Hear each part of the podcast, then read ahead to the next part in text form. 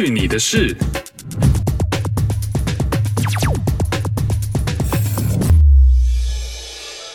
嘿呦，这里是去你的事，我是 RT。今天呢，因为录音的时间比较晚了，所以我就不想要开一罐啤酒了。今天喝的呢是来自加拿大自己生产的 Whisky Crown Royal，而且呢还是黑麦酿造的 Rye Whisky，是叫做 Crown Royal Northern Harvest Rye。有一点点淡淡的橡木桶的香味，有一点点香草的感觉，但是呢，它的酒劲还蛮强的，它的回味呢，对我来说也比较次一点，不是每个人都会喜欢的风味。我自己呢也没有特别的喜欢了，但就刚好家里有嘛。不过值得一提的是，它的瓶身呢，它的瓶子非常的特别，是一个像皇冠形状的，其他地方真的很少见。我记得我很久以前回台湾的时候，去过一家在垦丁的酒吧。那个 bartender 呢，知道我在加拿大生活之后，还说：“哎，能不能有机会下次带一瓶回去给他？如果你想看 Crown Royal 皇冠形状的酒瓶是长什么样子的话，就快点去去你的事的 Instagram 专业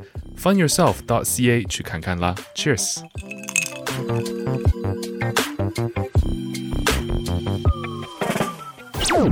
哎呦我去！有一小段时间没有“哎呦我去”这个单元了。最近呢，加拿大的政府出现了一个丑闻，导致呢加拿大的总督 Governor General 要被迫辞职，所以呢就想来聊聊这件事情。加拿大呢是君主立宪的国家，也就是说加拿大名义上的领导人是英国女王 Queen Elizabeth II。但当然，女王在加拿大并没有实际的权利，只是一个象征而已。那因为英国女王并不住在加拿大，所以呢，在名义上会指派一个所谓的总督在加拿大代表女王。那因为加拿大当然其实已经不受英国的殖民了，所以现在的总督呢，并不是女王指派的，其实是由总理来派任的。但为了维护传统呢，我们还是会说加拿大总理推荐，然后英国女王任命的总督 Governor General。总督在象征的意义上面权力其实很大，因为他是代表女王嘛，甚至呢还统领三军的这个军权。但实际上呢，其实是没有什么权力的。通常他们的任期呢，大概会在五到十年之间。卸任后呢，就会看当时的执政党是谁，然后他们就会推荐一个加拿大人作为总督，让英国女王来任命。平时呢，总督的职责就是要出席各种官方的活动啊，接待外宾。然后国会要开院或者休院呢，也是由总督来宣布。而且所有加拿大的法案要正式成为法律之前，也必须是要有总督签名的。所以虽然说没有实际的权利，但公务呢还算是蛮繁忙的。在二零一七年的十月二号，总理 Justin Trudeau 派任了 Julie Payette 成为加拿大第二十九任的总督 Governor General。今年呢，已经五十七岁的 Julie Payet 是一名非常成功的工程师、科学家以及太空人。Yes，他是太空人。一九九二年呢，就成为加拿大航太局的太空人。那为了真的有机会可以上国际的太空站，他开始飞行员的训练，然后呢，成功的成为军用飞机的机长这样的一个执照的头衔。在一九九九年呢，成功登上了国际太空站来执行任务。之后呢，就成为了加拿大的首席太空人，在美国 NASA 任职。一直到二零零九年，Julie Payette 又再次去太空执行任务，所以他可以算是一个非常有名的加拿大人。那除此之外呢，他也是一个语言高手，因为他是在法语区长大的，所以他会说英文还有法文。在求学及任职的过程当中，他也学了西班牙文、俄罗斯文、德文、意大利文。同时呢，他还是位音乐家，钢琴弹得非常好，也参加过很多交响乐团。感觉就是一个非常全能的人，所以在二零一七年的时候呢，他就被任命为加拿大的总督。不过事情永远都不是这么光鲜亮丽的嘛。在他正式成为总督之后呢，就开始慢慢有一些丑闻出现，像是呢有报道说他常常抱怨这个工作对他私底下的生活造成的影响啊，用掉他很多的时间啊，不满意这个工作对他的着装穿衣有要求啊。然后，当然，他的发言人很快的就出来灭火，说啊，完全没有这件事情。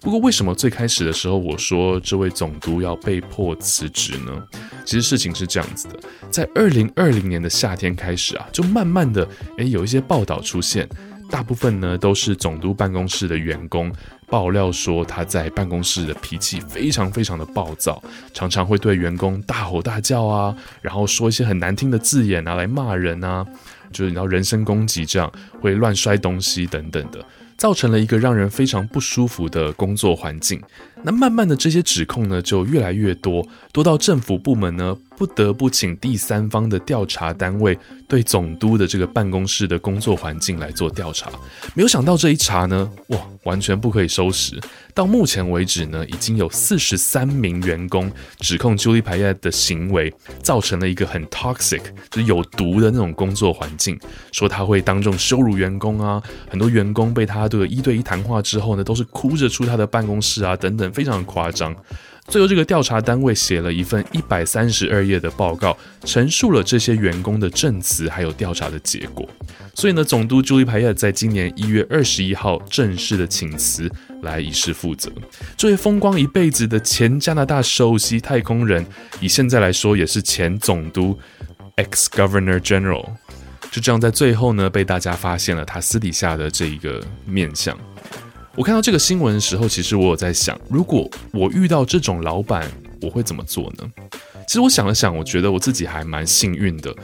在我从大学毕业，然后开始工作了这么多不同的工作来看呢，其实没有遇到这么夸张的老板或是经理，所以我就开始问我身边的亲朋好友，有没有遇过这样的老板，让你每天工作就痛不欲生的感觉。我想收集一些故事，然后在节目上来跟大家分享。所以，如果在收听的你有这样的故事的话，也非常欢迎你在去你的事的 Instagram 专业私信来跟我们一起分享。我们的 Instagram handle 是 findyourself.ca。哦，对了，忘记说了，加拿大的总督 Governor General 他的年薪是二十八万八千九百元加币，相当于六百三十三万新台币。哎呦我去！第二个要跟大家分享的事情呢，也是加拿大的新闻，而且是我生活的大温地区的一个新闻。在过去这一年呢，疫情在这里虽然没有像是东岸或者是美国那么严重，不过呢，影响当然还是蛮大的。很多餐厅都因为疫情的关系没有办法继续经营，然后就关门了。呃，离我住的地方大概开车不到十分钟的路程，有一家叫做半岛酒店的高级港式中餐厅。呃，门口呢挂着大布条，已经装修大概至少一年多了吧。其实我都不确定多久了，反正就他们已经装潢很久很久了，然后就还没有开始营业。结果在去年年底的时候呢，就开始有媒体报道说，他们因为疫情没有办法开业，然后最后欠了房东四万多加币的房租，然后房东呢就决定要解除租约，不租给他们了。当时呢，尤其是一些华人的媒体都说啊，餐厅很可怜啊，都花了那么多钱的那么多时间装潢了，结果遇到疫情啊，不能开门，然后交不出房租，现在就要被赶走了，这样。但事情呢，并不是那么简单的。因为就在前两天，有最新的消息出现了。因为这件事情原来出现了法律的裁决，而且呢是到 BC 省的最高法院来裁决的。原来半岛酒店在当时装潢，再加上之前有准时交付的租金呢，就已经有两百多万的加币。疫情开始之后呢，就开始有迟交啊，或是不交租金的这些事情。房东呢就会按照标准程序给他们通知啊，然后给他们时间说，哎，你要记得要交房租啊，这个补交前面没有交的之类的。但是租客呢，也就是餐厅这个方面，其实一直在刻意的延迟。可能因为他们觉得现在疫情，房东根本就不可能找到其他人愿意租这么大的一个空间，所以就不怕房东会赶他们走。但是千算万算呢，完全没有想到，在疫情期间，诶，居然就是有人愿意租这么大的空间，而且还蛮急着要租这么大一个空间的，就是这里的卫生局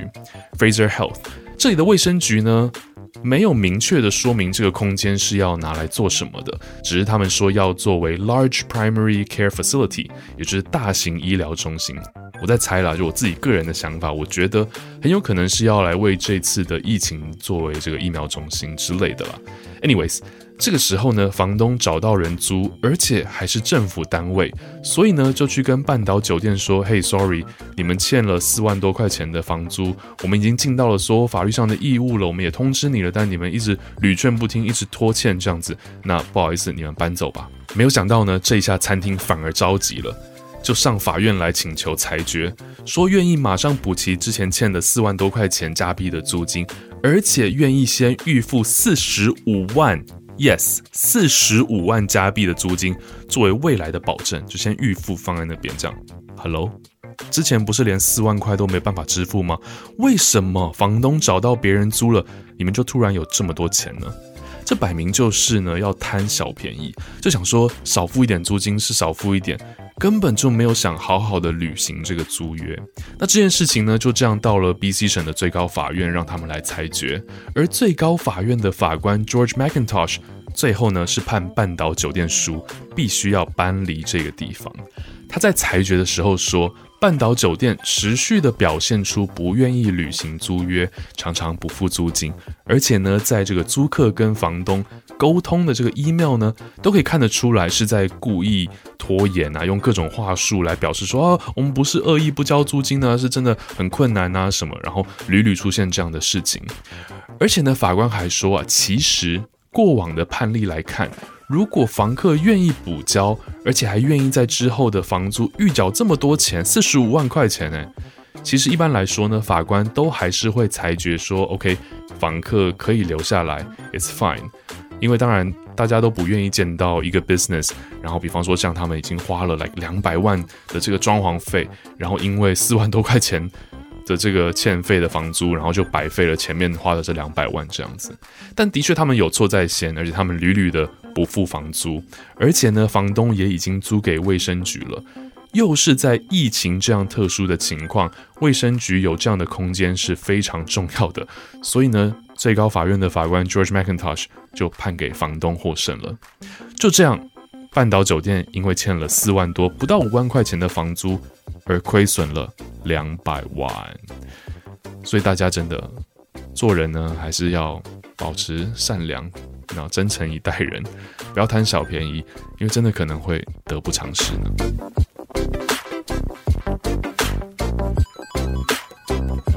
如果你喜欢这一期的节目，请你分享给你身边的人。如果你在工作上遇到让你痛不欲生的老板或是经理之类的，也希望你可以把故事分享到去你的事的 Instagram 专业 FindYourself.ca。如果你是用 Apple Podcast 收听的话，希望你能给我五星评论啦。